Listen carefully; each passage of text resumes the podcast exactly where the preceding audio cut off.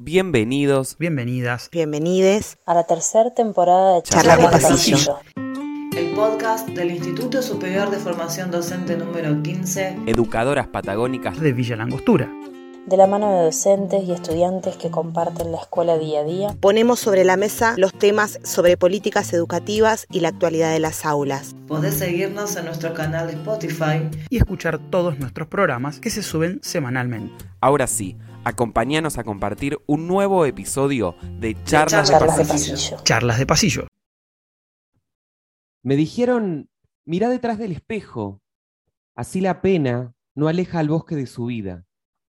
Vida amada como una sinfonía. Hoja tras hoja en el aljibe de su legado, leer las nervaduras del seguir, las señales en los gestos de quienes buscan la voz en el agua que brota y solivianta para vencer.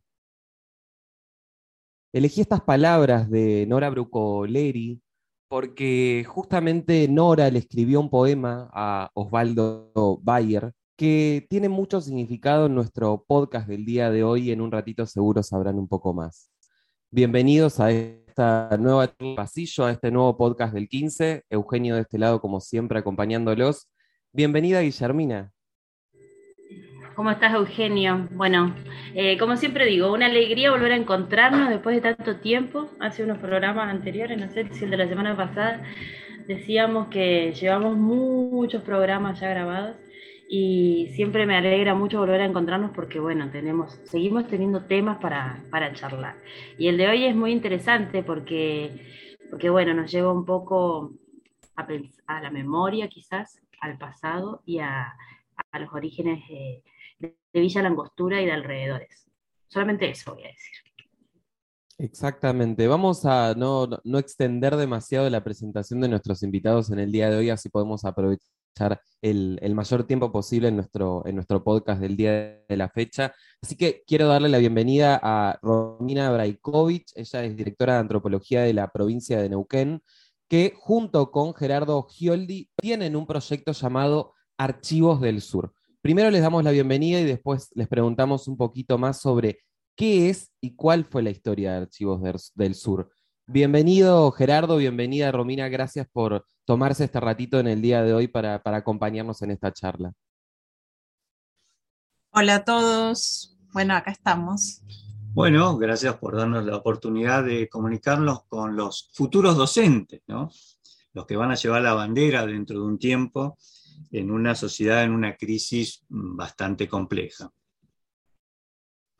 Exactamente, en una crisis bastante compleja. Guille, ¿querés hacer como siempre la, la pregunta inicial para que podamos desandar esta charla?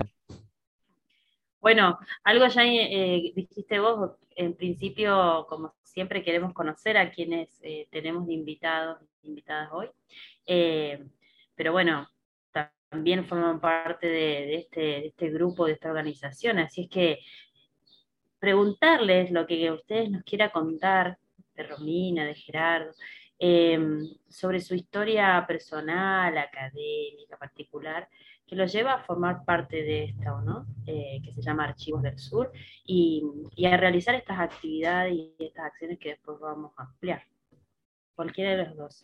¿Qué quieren ah, bueno, se complica cuando somos dos. Somos un equipo grande, ¿eh? no somos nosotros dos nada más. Eh, me parece que lo que vale la pena es contar qué es Archivos del Sur. Eh, yo estoy en la dirección de antropología, pero, pero después de, o sea, primero soy archivos y después me sumo a la dirección, eh, que funciona acá en la biblioteca, de hecho, la dirección provincial, así que también la biblioteca como articuladora siempre tiene su principal eh, bandera, ¿no? El trabajo comunitario, el trabajo con los demás. Y bueno, y Archivos del Sur surge a partir de un proyecto en el 99 que lleva adelante Gerardo, me, me deja que yo haga la introducción, pero lo va a contar él. Eh, motivado por un, un encuentro eh, en el que varias personas de acá de la localidad participaron, que trabajaron justamente sobre el tema de historia oral, ¿no? Con, la, con el objetivo de empezar a recuperar las memorias en la, en la región memorias históricas, las historias esas que, habían sido silenciadas, que no estaban siendo contadas. Eh, y un poco así arrancó Gerardo junto a otros compañeros y, ahí surgió en el 99 archivos y tiene entonces ya mm, unos cuantos años, 20 y algo. 23. 23. Eh, así que bueno, le voy a dar a le voy a pasar esa, esa primera etapa a Gerardo para que cuente de qué se trató todo ese trabajo en el territorio. Bueno, una de las primeras eh, preocupaciones que teníamos en esos años, cuando recién la biblioteca nació en el año 91, se llamaba Biblioteca Popular Villa Langostura, y a partir del año 97 la comisión directiva permite em, ya que le costaba mucho em, llamar más la atención, eran otros momentos de Villa Langostura, nada, nada, absolutamente nada que ver con lo que vivimos actualmente, eh, abre las puertas a la creación de subcomisiones. Entonces hay una subcomisión de artistas, productores y artesanos, nace el cineclub, nace y nace Archivos del Sur. Había una subcomisión de folclore, bueno, varios. Em, y una de las primeras preocupaciones al estar ya en la biblioteca era que venían los chicos de la escuela primaria a preguntar por la historia, creo que en tercero o en cuarto grado, no recuerdo bien, se toca la historia regional y local, y no había un solo libro para darles, para que vean, para que sepan un poco más de la historia.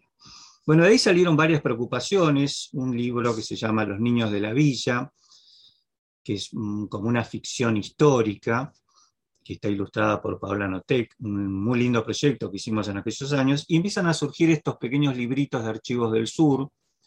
En ese momento no había internet, no había celulares, este, y la preocupación era esto que ocurre en todas partes del mundo, la confrontación entre la historia oficial y la historia eh, de los silenciados, ¿no?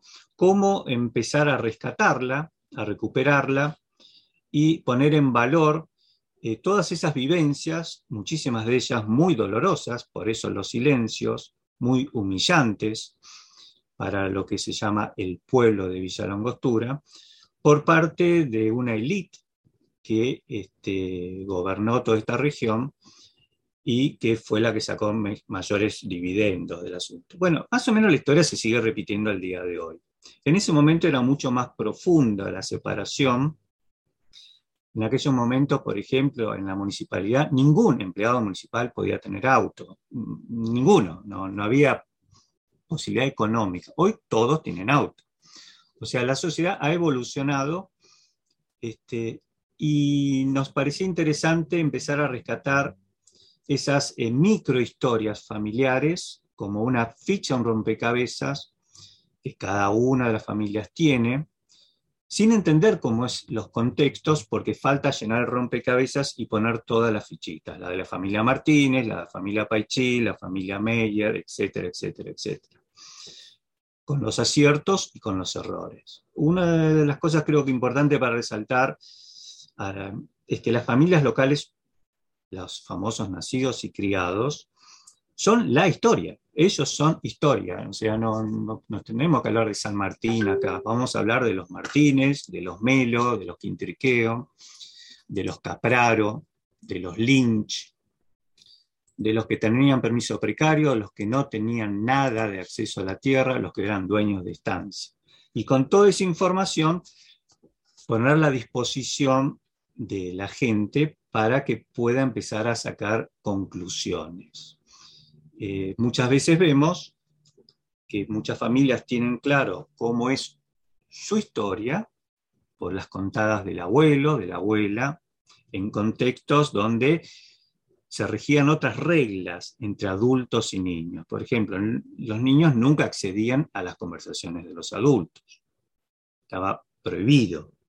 Mucho más en los de origen mapuche, donde eso era, además tuvo la imposición de transformarse en argentinos para sobrevivir a un sistema que se llamaba la escuela pública, que los obligó a ser argentinos. No podían ser mapuches, no podían hablar y no podían traer ninguna de las cosas que le, les venían legando de sus padres y sus abuelos. Bueno, eso fue un, momento muy eh, difícil, ya que la mayor población que vivía cuando empieza a llegar el proceso de colonización eran mapuches, obviamente.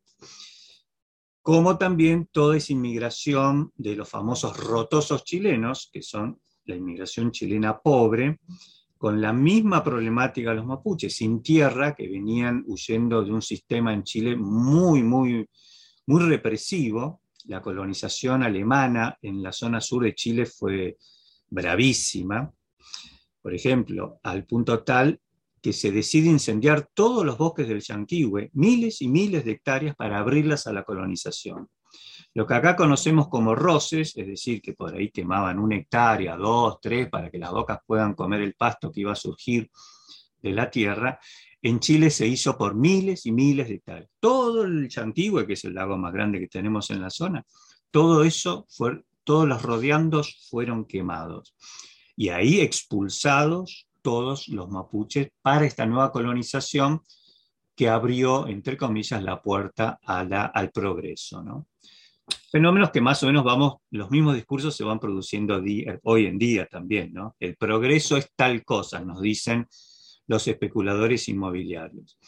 Y así van sobre nuestro pobre pueblo, Bueno, eso es un poco em, algunas de las ideas primarias que tuvimos con Archivos del Sur eh, en, aquellos años, en el año 99, año 2000, 2004. Y después, por suerte, eh, se empezaron a sumar, bueno, Romina, eh, Proto también, desde, la arquitectura, y toda una serie de los que llamamos vaquianos, porque también otro conflicto que teníamos era nosotros, los de afuera, nos encargamos de revisar la historia local. Bueno, otro gran conflicto, ¿no? ¿Qué tienen ustedes para venir a decirnos de nuestra historia? ¿Por qué? ¿Quién se creen ustedes para hablar de nosotros? Eh, bueno, ese conflicto se fue diluyendo con la participación de montones de nacidos y criados, generalmente tercera, cuarta generación, que son los que verdaderamente abrieron las puertas para que el proyecto pueda avanzar a un nivel como está hoy en día, que es una cosa realmente llamativa eh, en las posibilidades de que la historia pueda confrontar el pasado, eso que decimos que es necesario conocer el pasado para entender el presente y modificar el futuro. Bueno, eso de alguna manera el proyecto creo que puede empezar a jugar en esas grandes ligas. Hasta ahora veníamos en primera C, pero ahora creo que eh, de alguna forma el prestigio que tiene Archivo del Sur, porque hay que entender que uno aparecía en la casa, no sé, de doña Aurora Paichil en Pichitraful, ¿Y qué podía entender doña Aurora de nosotros que veníamos a pedirle información de su familia? ¿no? Con el tiempo, eso ha ido cambiando, ya que muchas personas eh, se manejaron el territorio consiguiendo información realmente para desalojarlo después. Eso funcionó mucho con muchos guardaparques, que iban a tomar mate y a comer tortas fritas, y que de alguna manera al conocer íntimamente la historia de cada población, podían ir señalando quiénes estaban más flojitos, ya no de papeles, sino de, espíritu, para poder resistir lo que fue el objetivo de parques nacionales hasta hace 20 años, que fue el desalojo de casi todos los pobladores, porque primaba la estancia y primaba también este, la posibilidad de que solamente se trate el tema de la conservación de la naturaleza. Esa fue la excusa para tratar de echarlos, son muchísimos los casos de desalojos, ustedes se sorprenderían. Creo que no hay familia de pobladores de Parque Nacional que no haya sufrido embates de desalojo, ni siquiera los que estaban mejores posicionados. Bueno, eso es un poco, no quiero monopolizar la, la, la charla, así que bueno, estoy abierto a preguntas.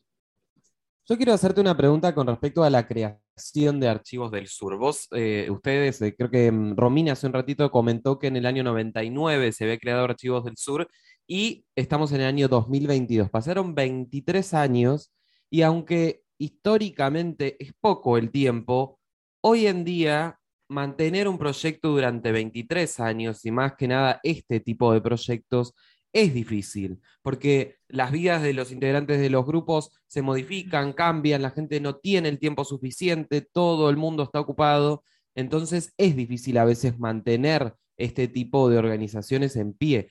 Me gustaría saber cómo llegaron a la creación de Archivos del Sur en el 99 y no sé cuál fue el apoyo de la comunidad, si tienen algún tipo de apoyo, de ayuda del, municipio, eh, cómo se organizan, cómo es la comisión directiva, si es que la hay, no sé, que nos cuentes un poquito más sobre, sobre cómo está conformado este grupo. Sé que es una subcomisión de la Biblioteca Popular Osvaldo Bayer, pero un poquito más de eso, ¿qué nos podrían contar?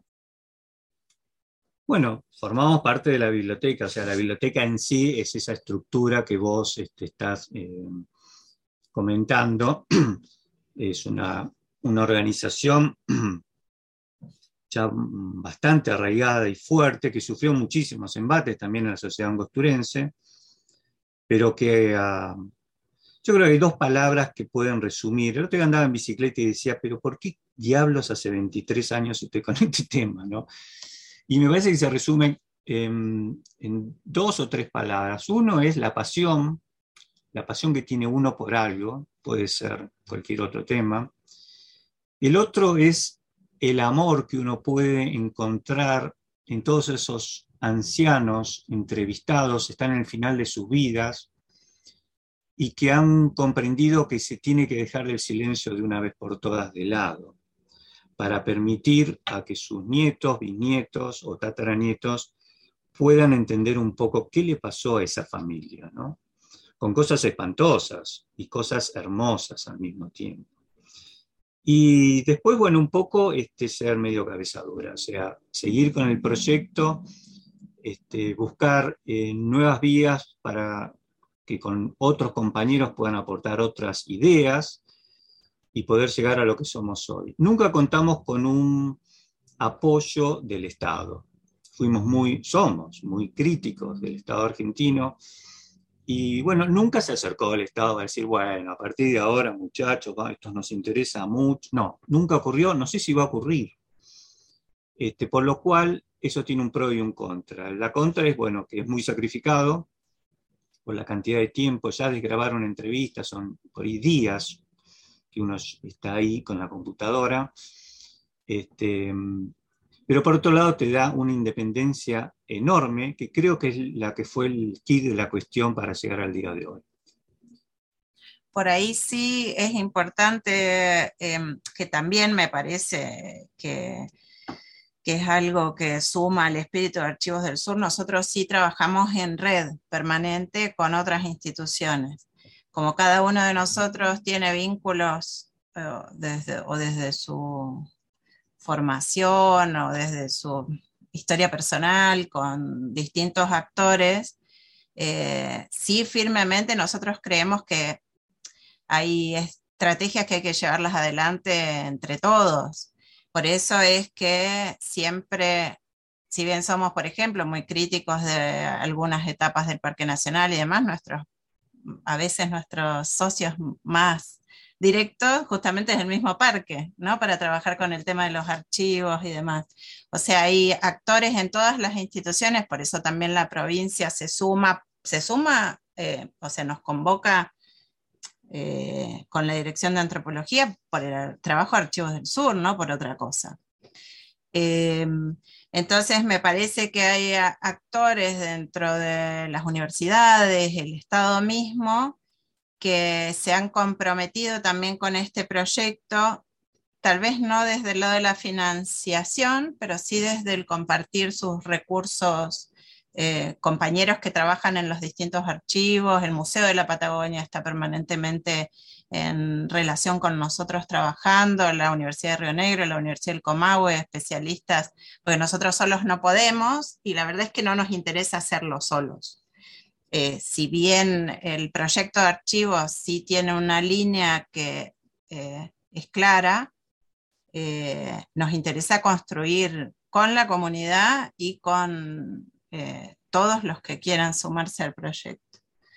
Eh, por eso es que también en el último tiempo sí es verdad que todos, bueno, trabajamos ad honorem, ¿no? En archivos y en la biblioteca también. Nadie cobra por su trabajo. Eh, por lo cual hemos salido a buscar líneas de financiamiento que son pequeñas, pero que te sirven para pagar la nafta o pagar algún trabajo de edición o qué sé yo de vez en cuando. Esto en los últimos tiempos, pero los primeros 15 años del trabajo fueron, eh, bueno, como siempre pagados por uno. Ustedes saben lo que es trabajar en, en estos proyectos. Pero bueno, ahora vamos ampliando el mapeo, que es también algo que les queríamos contar. Es una herramienta que, sintetiza un poco el trabajo de archivos eh, y que también muestra esta estrategia de trabajo conjunto. El mapeo es una página que archivos eh, a través de la cooperativa FICUS, eh, que está acá en Villa Langostura, eh, en realidad se junta con Ficus, Ficus también nos veníamos charlando por algunas cosas, un compañero nuestro, bueno, hoy de archivos y que en ese momento era de Ficus, siempre estuvo como interesado en sumarse a nuestro trabajo y empezamos a charlar a ver la posibilidad de poder volcar toda la información que teníamos, sistematizarla tanto documental como audiovisual y archivos sonoros y demás, y poder volcarlos en una plataforma online. Eh, así surge un archivo colectivo abierto a la comunidad en permanentísima construcción, porque está en una etapa inicial, eh, que la idea es que todo el mundo, desde los más pequeños hasta los gente que no está acá, eh, puedan acceder a la historia desde lo que nosotros hemos registrado y desde las redes que se ponen en relación con nosotros también, porque nosotros linkeamos a, eh, la propuesta es que justamente que sea parte de una red mucho más grande. Eh, y bueno, así poder acceder a otros archivos, ¿no? Estatales, privados y demás. Em, así que no hoy también la intención era invitarlos a conocer el, el mapeo, que es la página de archivos, que es nuestra nueva, nuestro nuevo hijo. Y Romina, eh, para que no se nos pase, ¿cómo lo buscamos? ¿Cómo lo buscamos en, internet para la gente que nos está escuchando? Em, la dirección es archivosdelsur.ficus.cop. Si quieren, se los podemos escribir. Ficus con Q. Ficos con Q. Y COP con doble O. Eh, ahí se los escribo. Y les hago una consulta. Es un poco muy, muy geográfica, pero ¿por qué, eh, si tiene alguna explicación, ¿no? ¿Por qué lo han llamado mapeo? Y nosotros teníamos, bueno, primero que siempre la, la cartografía nos fascina, pero, pero el gran sueño era poder mostrar en un mapa em, todas las historias estas que nosotros veníamos eh, trabajando y que la gente pudiera ir y pinchar como el Google Map eh, población Martínez en el Perilago, entonces, y que de ahí se abriera toda la información que nosotros podíamos compartir de, esas familias, de esas familias, de esa región, los aserraderos, no sé, lo que el, eh, tema que, que que habíamos trabajado, en el que estamos trabajando o trabajan otras personas el arte rupestre en no sé dónde, la navegación en tal lado, cada uno de nosotros tiene una formación diferente, entonces los temas que nos llaman la atención eh, también van a, van a, estar presentes ahí, ¿no? Em, entonces un poco era eso, llenar el mapa con estas historias y que fuera bien gráfico, accesible para todos, que fuera fácil de navegar. Em, no sabíamos cómo hacerlo nosotros, por lo cual la verdad es que Ficus ha hecho un trabajo increíble interpretando lo que queríamos. Em, bueno, también esto de que Joaquín Mancilla, que es nuestro compañero, esté con nosotros, nosotros somos los que hacemos la carga de, la información también, entonces no es que en general vamos muy de a poquito, pero cada foto debería tener su contextualización, un archivo de, de donde sale, todo eso se va armando. A veces las fotos hoy están subidas y todavía no alcanzamos a, poner la info, pero bueno, como somos pocos, eh, se complejiza, ¿no?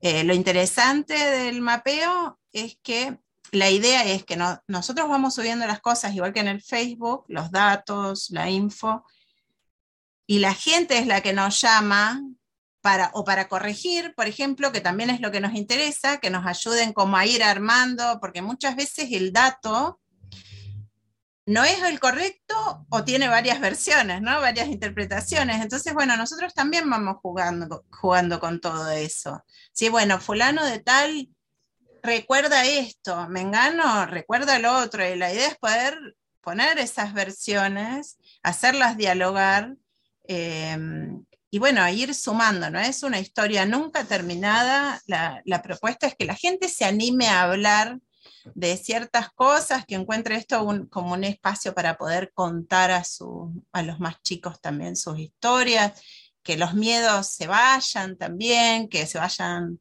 a, veces esas vergüenzas de historias que son tan hermosas, ¿no? Y que, la gente ha dejado por ahí por diferentes cuestiones de lado. A veces nos pasa que la gente no, quiere que, presentemos algunos temas y bueno, esas cosas se charlan, ¿no? Muy interesante la, propuesta, em, sobre todo porque me parece que tener eh, una, cuestión digital y que, congregue toda la información es interesante porque llega a diferentes lugares, ¿no?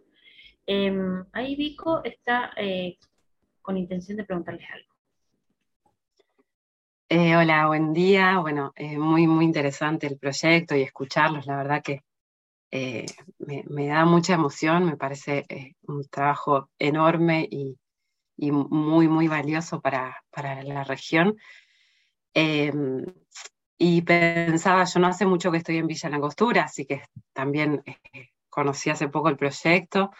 y hace un tiempo veníamos conversando ahí con compañeros del, ISFD, siempre eh, nos llamaba la atención estas dos categorías o, o, nombres que se usan en, la villa, que es la de pioneros y la de primeros pobladores. Eh, no sé, quería que por ahí nos querían contar eh, qué, pensaban de esas, esas, divisiones que se hacen en, esas dos categorías en, Villa La Costura, que están muy naturalizadas claramente, pero que, que que demuestran un poco de, lo que va la historia de Villa, ¿no? Bueno, yo creo que em, no hay definiciones categóricas sobre eso.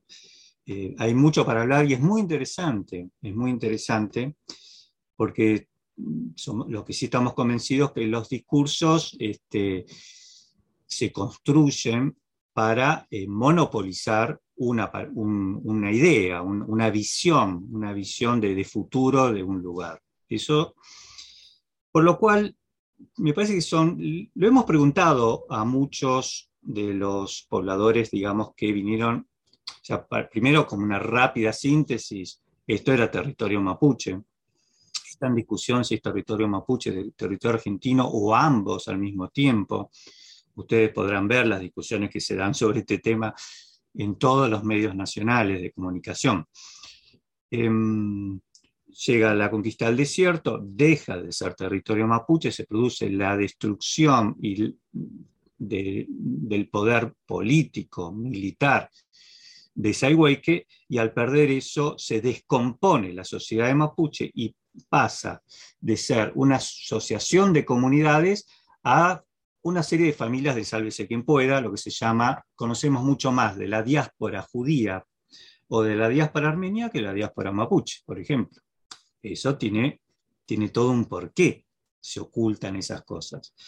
Esa diáspora mapuche produjo que se tuvieran que ir a Chile, los que se salvaron, que fueron muy pocos, y que después volvieran a los territorios, pero ya volvían como chilenos, porque Chile fue mucho más astuto, el Estado chileno, eh, que el Estado argentino. ¿no?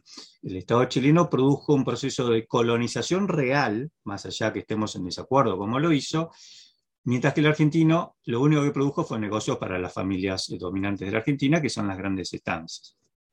Por lo cual los pobres de alguna manera no accedieron a la tierra, pero no, no solamente en Patagonia, sino creo que casi en ninguna parte del país. Bueno, ese, ese, hecho produce entonces que llega en 1902 lo, el proceso de colonización del Nahuel Huapi, también Traful, el Lácar, etcétera, y todas las colonias que se para el sur, que no fueron exitosas porque el Estado no apoyó eso, y muchas después se transforman en parques nacionales, es decir, en tierra fiscal, tierra del Estado, que era tierra de los mapuches. Bueno, todas estas cosas hacen que los que fueron llegando, muchísimos de ellos con las ilusiones de crear una nueva vida, huyendo de guerras y de hambrunas espantosas en Europa. Muchos de nosotros tenemos apellidos españoles, italianos, eslovenos, rusos, franceses, y conocemos toda esa historia de la inmigración increíble que se produjo en Argentina. Eh, llegan a estos lugares y claro, y estaban vacíos, obviamente, porque habían sido expulsados los que estaban antes. Por lo cual se les da la palabra de pioneros, que sí es una palabra que discutimos bastante. O sea, pioneros significa los primeros, pero los primeros de qué? Obviamente, los primeros de la colonización, sí, pero no los primeros que estaban acá, porque es una forma de ocultar el genocidio que se produjo. Ahora, desde un punto de vista psicológico, también es importante pensar que vos llegaste a este lugar y no había nadie, y vos no tenés la culpa ni la complicidad de que este lugar estaba manchado con sangre. Bueno, todo eso es muy complejo, mm, se ha interpretado de distintas maneras. Una forma de saldar en los barrios eh, más humildes, no se le ponen los pioneros a la plaza, se le pone a la plaza del centro, como Milla Angostura, y se le pone primeros pobladores a la calle principal del barrio Machín. También es interesante, ¿por qué le ponen primeros pobladores allá y pioneros acá? estamos separados por 200 metros. Está la loma de Gendarmería que nos separa de una cosa de la otra. Son dos mundos totalmente diferentes, con dos formas de pensar Villa Langostura diferentes también. Este, en los últimos años, desde el año 92 en adelante, y en Villa Langostura del año 2000 en adelante, se puso también en cuestionamiento eh, los cuestionamientos que hace el pueblo mapuche que agrega un nuevo eh, elemento desestabilizador a la historia oficial exitosa por casi 100 años de que esto, eh, acá no había mapuches. De hecho, se sigue diciendo hoy, mismo, ¿no? que no son mapuches, son chilenos, que si son chilenos que vayan a Chile a reclamar, este, y si son mapuches, no dejan de ser este, pobladores que vinieron a poblar acá. Bueno, todo eso está en esta cacerola enorme de la identidad de Villa Angostura, a la cual le tenés que sumar en estos 15 años eh, la triplicación de la población en muy pocos años, que también es otro, con gente que no tiene ni idea de lo que significa el pueblo mapuche, ni, lo ve como algo muy extraño, se queda con los titulares de Infobae y este, dice, bueno, sigue diciendo lo mismo, bueno, acá no había mapuches. Bueno, esto es un poco lo que eh, venimos pensando. No sé, Romy, si querías aportar algo más. No, que de todas maneras en esta construcción entre todos, eh, la idea es justamente ver todo, o sea, cómo se fue construyendo el pueblo entre todos, ¿no? Eh, no es que porque nosotros entendamos que sí o sí hay que incluir al pueblo mapuche en la discusión, porque es algo que si no eh, sería una construcción totalmente incompleta. Para nosotros es muy importante todo el trabajo que han hecho todos los pobladores eh, en la región. Lo que queremos hacer es justamente encontrar todas esas patitas que van haciendo que esta, que esta historia, sobre todo en las zonas rurales, que es lo que más nos, nos, hasta el momento nos ha, como ya, no llamado más la atención, pero por ahí es los lugares en los que más hemos trabajado, nos interesa también esas historias que, están, que son desdibujadas, o sea, y que unen a, toda la población. O sea, vengan de donde vengan, ¿no? Esas historias eh, de personas que han dejado la vida por construir este pueblo. Y, inclusive hoy, o sea, porque tampoco nos gusta tanto, no es que nosotros nos quedamos solo con la discusión de los nacidos y criados y después la, no, no, no. O sea, la, propuesta es que las nuevas generaciones, de hecho nuestros hijos también nacen acá, eh, vayan construyendo, o sea, esto tiene que ser una construcción colectiva permanente, porque la historia pasa rápido y en estos lugares evidentemente se va modificando, cada, 10 años podríamos sacar una foto y no tiene nada que ver con los 10 años previos. Entonces, bueno, ¿cómo podemos hacer eh, para generar estos espacios de diálogo y que justamente... Eh, nosotros creemos que la información Em, compartida y, de salida de las primeras personas, ¿no? de las voces de la gente, eh, ojalá traiga tiempos que, que, rompan con estos discursos de violencia, tan de odio. ¿no? Me parece que conocer las historias de los demás, eh, solidarizarse también con esas vidas de, todos, de todos los pobladores que han transitado este territorio es importante para entender también por qué llegamos a donde estamos. Eh, em, sí. Perdón que los interrumpa, pero estaba pensando recién en que Romina planteaba esto de las nuevas generaciones, ¿no? Y, y, y bueno, teniendo en cuenta que acá nos reunimos desde el Instituto de Formación Docente y siempre trabajamos con, distintos niveles, analizamos. Quisiera saber eh, qué vínculos tienen desde esta organización con las escuelas, si, tienen, si hacen alguna actividad en particular, o porque bueno, pienso desde el área de sociales, ¿no? Toda esta información que ustedes recopilan es, una fuente, son fuentes muy importantes para, para trabajarlas en las escuelas. Eh, particularmente quizás pensando en, las materias de ciencias sociales en cualquier nivel, eh, siempre resulta muy importante volver a, lo local, conocer, ¿no? Y a veces eh, escasea la información. Así que en buena hora que están haciendo ese trabajo, ¿no? Y que, lo vengan haciendo hace mucho tiempo, porque mm, justamente la historia oral o recuperar las voces de las poblaciones locales eh, resulta una fuente interesante para trabajar en las escuelas, en las clases de ciencias sociales, ¿no? que es un poco lo que conozco, pero por ahí ustedes realizan alguna actividad particular o han realizado actividades con las escuelas, como para que nos cuenten. En general, em, siempre el trabajo como es un trabajo, bueno, eh, nos hemos focalizado mucho en el tema de las áreas rurales, siempre lo que tratamos es de llegar a las poblaciones y trabajar en el campo.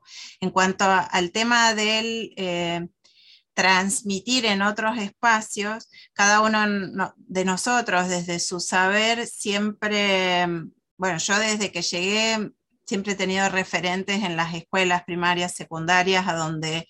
Eh, participamos ¿no? en charlas o por ahí, o desde la arqueología, desde la antropología, mucho tiempo con el Museo Histórico Regional cuando estaba Mechi y Eloísa, nosotros salíamos, bueno, de hecho Mercedes Palavecino es parte de Archivos del Sur también, eh, Eloísa Proto también, o sea, son personas que coincidimos en esto de las actividades en red eh, para para acercar nuestros proyectos. Nunca nos pasó eh, que pudiéramos tener una herramienta como la del mapeo, que creemos que eh, a esa herramienta pueden acceder públicos más masivos.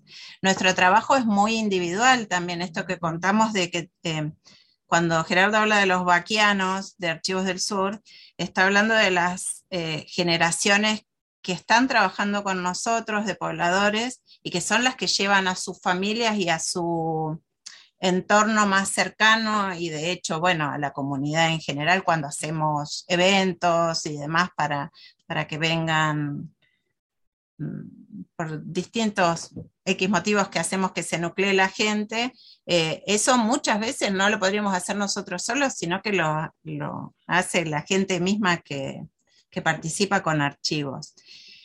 Las generaciones jóvenes, bueno, yo desde eh, en el secundario también fui docente, no ahora por mi cargo en la dirección, pero soy docente de media en el Jaime, trabajé bastante tiempo y ahí de hecho siempre me dieron este espacio para, mm, mi materia era patrimonio cultural y, trabajábamos en proyectos con estos temas, o sea que eh, vamos viendo, somos pocos, somos nosotros dos bueno, hoy el grupo es un poco más amplio, pero durante un tiempo éramos. Eh, Lucía Tuñón estuvo mucho tiempo, de hecho, por ejemplo, Lu fue parte de uno de los libros que cambió como la historia de archivos en la última etapa, que es el libro de Baristo Lagos, em, a donde también le dimos un, fuerte vuelco a la parte audiovisual, eh, empezamos a hacer otro tipo de contenidos, que llegan más a toda la gente. Nos empezamos a fijar en qué les interesaba a los jóvenes también, porque se nos escapaba un poco. Entonces ahí lo trajimos a Joaquín. Bueno, Joaquín Mancilla es muy jovencito. Eh, entonces intentamos eh, llegar y acercarnos. No nos da, la verdad es que no nos da a veces el tiempo, no tenemos la persona indicada tampoco que se ocupe hoy de ir a las escuelas, lo hacemos cuando podemos. Eh, nos encantaría poder tener la pata que se ocupe, por ejemplo, invitamos a Vico, eh, que sabemos que por ahí tiene ganas de sumarse, por ahí a ver si nos puede eh, integrar en ese camino, ¿no? Claro, por ahí hacen falta mm, Estamos buscando socios y nosotros estamos convencidos cuando la conocimos a Lucía que ella estaba en ese momento, estaba creando el instituto acá, ¿no? Eran esos años, este, y después se vuelca a todo su trabajo, eh, que fue muy rico, se vuelca al instituto. Pensamos que eh, ustedes pueden ser realmente unos, eh, unos socios de, de nuestro proyecto, en el sentido de que se puede pensar el proyecto desde muchos otros puntos, no solamente histórico, por ejemplo, geográfico. Se puede pensar la gastronomía, el turismo. Todo vos podés relacionarlo en el mismo proyecto, ¿no? No solamente la historia de la gastronomía o la historia de, los puntos geográficos del Nahuel. Por lo cual, ojalá que el año que viene podamos avanzar no solamente en dar alguna que otra charla a todos los estudiantes futuros docentes, sino que ellos participen en un proyecto de rescate de memoria de, sus abuelos o del vecino, si no es nacido y criado acá. Siempre alguien tiene o el zapatero, esos oficios que ya desaparecen. Bueno, ¿por qué sigue siendo zapatero este hombre en un momento que todo se tira? ¿Para qué va a arreglar los zapatos si todo lo tiramos? Bueno, es interesante saber por qué el hombre sigue eh, arreglando zapatos, ¿no? Solo, está solo en el pueblo, no hay otro. Este, y volviendo a la parte anterior, hay un comentario que siempre aparece. Tenemos una primera forma de comunicarnos a la gente, se llama el Facebook, ¿no? es una herramienta muy interesante porque podés estar con, devolver en forma inmediata fotos, este, algunos testimonios, etcétera, etcétera, y mantener esa comunidad de 4.500 personas que se llama el Facebook Archivo del Sur. Y aparece un comentario reiterado cada vez que se toma el tema mapuche, que es, pero si somos todos mestizos, al ser todos mestizos, es como eh, hacer un licuado de banana y ponerle 5 kilos de azúcar, o sea, vas a estar recontento con el licuado de banana porque con los 5 kilos de azúcar te va a encantar. Y es una forma también, esto del mestizaje, que es cierto, todos somos mestizos, todos tenemos muchas sangres diferentes, este, como lo determinó la UBA con el 54% de la población argentina, no me acuerdo el número, mm. somos con sangre originaria, más allá que creamos que somos tanos de padre, madre y, y de las dos ramas, está la sangre originaria presente en gran parte de la población argentina el, decir que somos todos mestizos y no poner en discusión todos estos temas del genocidio de primeros pobladores o de los pioneros, hace que sea eso, tomarte un licuado de banana con 4 kilos de azúcar. ¿no? Gracias, Romina, gracias, Gerardo. Eh, la verdad que es muy interesante escucharlos y algo que estoy justamente pensando hace un rato al escucharlos es cómo ha cambiado, creo yo, el vínculo intercultural en la población. Yo creo que es algo generalizado a nivel país, pero en lugares como Villa Langostura, donde justamente conviven estas poblaciones hace muchos años, hoy en día siento que hay un diálogo abierto, cosa que obviamente yo viví muy poco tiempo en ese sector de la cordillera y no sé mucho de la historia como seguramente ustedes lo sepan, pero lo que se ve es que hay un diálogo, hay una comunicación eh, entre el pueblo mapuche y las distintas personas que van llegando, porque obviamente hay algo que es una realidad y es que la mayoría de los que vivimos en algún momento en Villa o de los que viven o de los que van llegando, es que justamente somos gente que vamos de otras provincias y siento que antes estaba como cerrada un poco esta comunicación, como que había un choque entre, entre las poblaciones y, y no se permitía el diálogo y hoy en día de a poquito se van abriendo estas vías de comunicación y es lo que permite, por ejemplo, que Archivos del Sur siga, siga sobreviviendo. Así que eh, quería primero que nada agradecerles por este trabajo que hacen día a día y también por habernos acompañado este, este ratito en el podcast de hoy porque se nos, se nos ha pasado un, nuevo programa. Guille, no sé si, si quieren por ahí agregar algo como reflexión final para esto. Y yo también pensaba lo que decía hace un rato, ¿no? Poder saber que existe este, que entiendo que en la comunidad Villa Langostura han hecho un camino importante y, entiendo que mucha gente los debe conocer. Pero está bueno poder tener la oportunidad para seguir promocionando, que continúen trabajando y, poder empezar a pensar en futuros proyectos eh, de trabajo conjunto con, las escuelas, ¿no? La existencia de un archivo local eh, es muy importante, ¿no? Para poder mantener la memoria, para poder eh, reconocer el pasado común, ¿no? El origen común. Y me parece que que eso está buenísimo. Em, pensaba también en esto que dijo en un momento Gerardo de, bueno, esto de poder, es necesario reconocer el pasado para poder entender lo que sucede hoy. Y vos le decías, Eugenio, ¿no? Eh, toda la zona sur de la provincia de Neuquén y de Bariloche es, es muy móvil, ¿no? Entonces hay que pensar en, analizar lo actual también. Em, y es muy cambiante, Romina lo dijo, es muy cambiante. Entonces está está buenísimo saber que existe un archivo y que hay gente que está trabajando con, con ello. Así que bueno, dejarles la, última posibilidad de que, puedan hacer quizás alguna reflexión, eh, pensando también en que estamos con estudiantes en nivel superior, ¿no?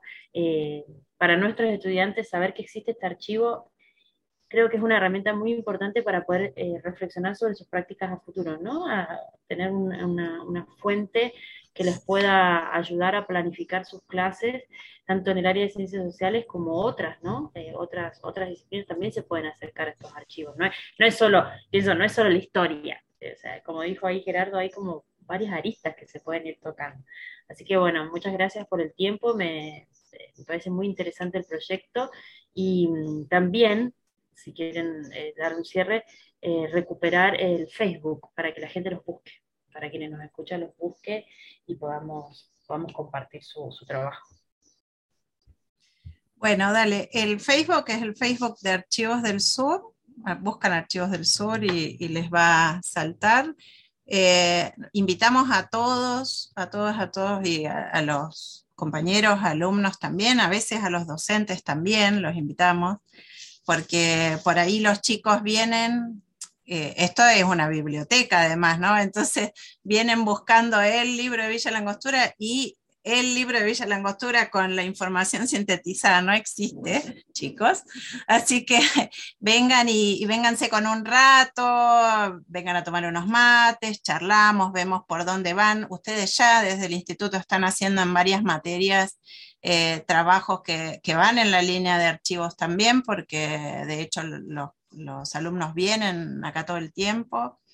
Eh, por ahí sería interesante juntarnos con los docentes también y que vean la plataforma, contarles cómo, cómo funciona y, bueno, bienvenidos. Y al que tenga ganas de, de compartir con nosotros también eh, trabajo, si les interesa, estamos siempre dispuestos a sumar gente que se cope y que, que entienda cuál es este camino, que no es el único, por supuesto, ¿no? Siempre hay otras miradas y esta es la que proponemos nosotros. Bueno, eso, invitarlo, sería hermoso que alguno de los estudiantes se acerque, este, o bueno, planificar con ustedes para el año que viene algún proyecto específico que va a poder ser incorporado al mapeo. Eh, así que bueno, ansiosos de que eso suceda y bueno, felicitarlos por este programa que ya, ¿cuántos llevan? Un montón. 63 creo es este. Ah, bueno, bueno, Algo así, o si, algo así, ¿no? Sí, son, son dos años. Arrancamos en agosto del, del 2020 y bueno, no paramos. Llevamos sí, más, casi, si no, no, estamos en 60, por ahí cerca de 60 eh, programas. Y todavía nos queda hasta noviembre, así es que vamos a hacer bastante. Sí, es un proyecto que, que también, como ustedes decían, ¿no? en un momento es difícil sostener en el tiempo, eh, siempre lo decimos igual, nosotros somos parte de un proyecto de extensión que, en cierto modo está reconocido en el nivel superior de la provincia de Neuquén, es un logro que lo tiene la provincia de Neuquén en, el nivel superior, no, no, pasa en todas las provincias, a nosotros nos pagan horas para poder hacer este trabajo, eh, es parte de nuestra carga horaria y, y bueno, fue una idea que surgió por interés personal y que nos juntamos con Eugenio, pero las chicas forman parte del proyecto desde, este año y gente desde el año pasado también que, que, se ha ido rearmando el grupo y reconfigurando el podcast. Así que bueno, eh, buenísimo que, que, pudieran estar acá y acompañar también un poco a la promoción, ¿no? Y establecer esas redes. Siempre decimos lo mismo también, esto de poder armar redes de trabajo y de comunicación y de promoción. Así que bueno, muchas gracias. Gracias a ustedes. A ustedes. Bueno, y como todos nuestros podcasts, siempre invitamos a nuestra compañera Vale Ibáñez para que nos regale un momentito de, lectura. ¿Estás por ahí, Vale? Sí, Euge, ¿se oye? Gracias. Gracias a los compas, este, Romina y Gerardo, por el tiempo y el trabajo tan inmenso. Gracias. Los amantes se miran y él vuelve a preguntar, ¿qué me decías en esa carta, mujer? que yo era la América, que si la querías, tenía, que si la querías tenías que venir por mí. Y una sonrisa le envuelve el cuerpo. Los amantes se despiden, la guerra insiste y los cañones asusan. Cada quien va por distintos caminos. Manuel y los soldados se pierden en la niebla, en la humedad y el desconcierto. El joven Benito habló de una huella, pero le erró. O quizás fue su madre, Graciana, que le contó todo al español a cambio de grasa, velas y sal. Manuel se da cuenta de la emboscada y piensa en sus hijos y en Juana, en Juana, la de la América Libre. Francisco Javier Aguilera piensa en la carta, pero como su valor es estéril, necesita 1.200 soldados para terminar con Manuel. Lleno de odio, se hunde en la bruma y con esa espada afilada lo deshace. Juana no detiene la pelea. Aún con su panza agrandada, sigue matando realistas. Anuncia a viva voz que la América, si no es libre, no es nada, y así como nada, no nos sirve. Juana siguió galopando por la historia. Llegó Belgrano y le entregó su sable y pasó por su huella Simón Bolívar y la nombró coronela, y ella siguió cabalgando, junto al rumor efervescente de los patriotas que no dejaban de animarla. Galope usted, coronela Juana Zurduy de Padilla, incansablemente, hasta donde la lleve el sol. Juana, la América, en Mujeres de la Historia de Graciela Rendón. Gracias. Charla de pasillo. Podcast del Instituto Superior de Formación Docente número 15. Educadoras Patagónicas de Villa Langostura de la mano de docentes y estudiantes que comparten la escuela día a día. Ponemos sobre la mesa los temas sobre políticas educativas y la actualidad de las aulas. Podés seguirnos en nuestro canal de Spotify y escuchar todos nuestros programas que se suben semanalmente. Charlas, de, pasillo. Charlas de pasillo.